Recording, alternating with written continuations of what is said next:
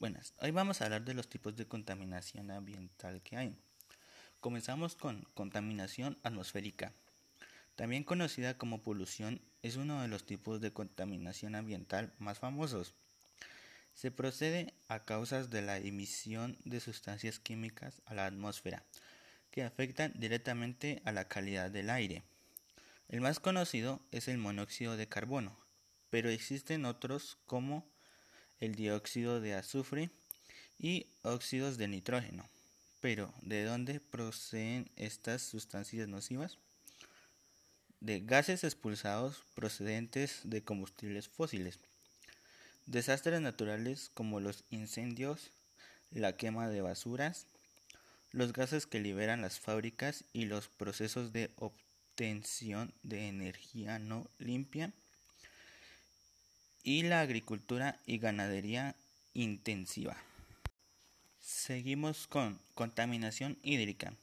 Afecta a ríos, fuentes de agua subterránea, lagos y mar. Cuando se liberan residuos contaminantes, este tipo de contaminación ambiental afecta directamente a las especies animales, vegetales y también al ser humano, ya que convierte el agua potable en un recurso no apto para su consumo.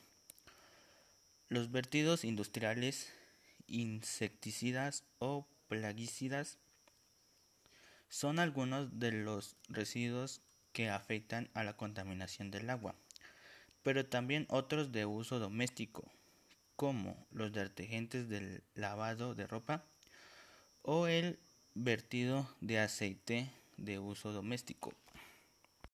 Buenas, hoy vamos a hablar de los tipos de contaminación ambiental que hay. Comenzamos con contaminación atmosférica.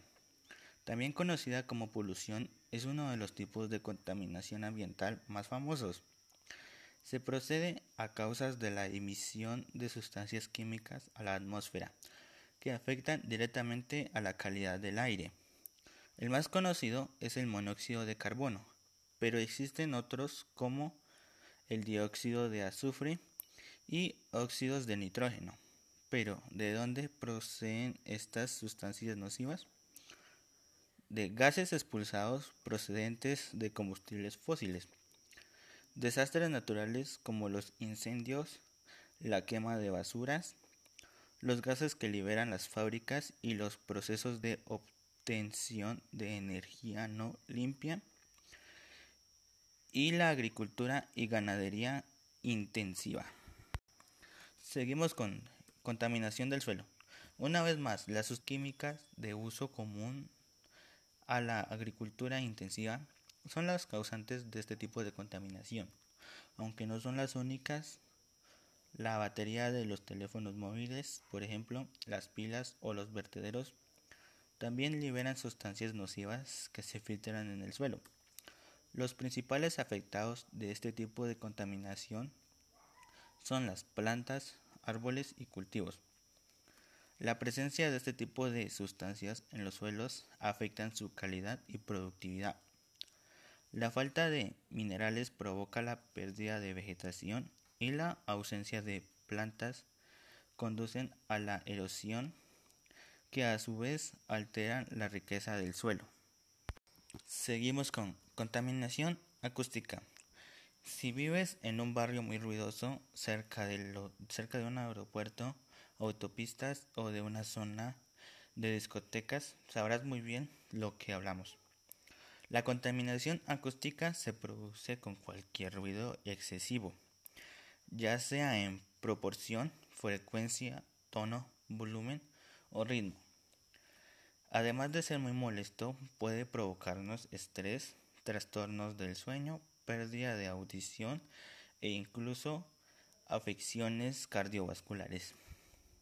Pero también alteran negativamente el equilibrio de los ecosistemas. En el caso de las aves, por ejemplo, influye en, en sus migraciones y ciclos reproductivos. Contaminación lumínica. Se produce especialmente en las ciudades durante la noche y hace referencia a la iluminación artificial excesiva que emiten las poblaciones. De igual manera que la acústica, este tipo de contaminación ambiental no compromete la supervivencia de los seres humanos. Sin embargo, produce enfermedades como las relacionadas con la visión, alteraciones del sueño o migrañas. También afecta a los ecosistemas nocturnos, ya que provoca a animales e insectos problemas de orientación y alteraciones en sus ciclos biológicos. Vamos con contaminación visual. Es todo aquello que altera visualmente el paisaje natural. Hace referencia a todos los elementos que no son naturales y que nos envían estímulos visuales.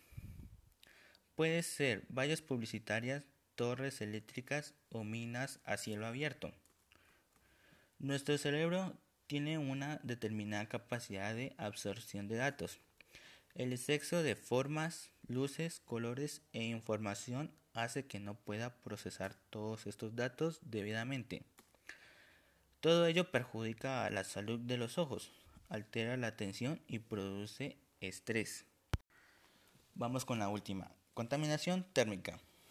Seguro que alguna vez has escuchado las graves consecuencias que puede tener para el medio ambiente que la Tierra aumente su temperatura.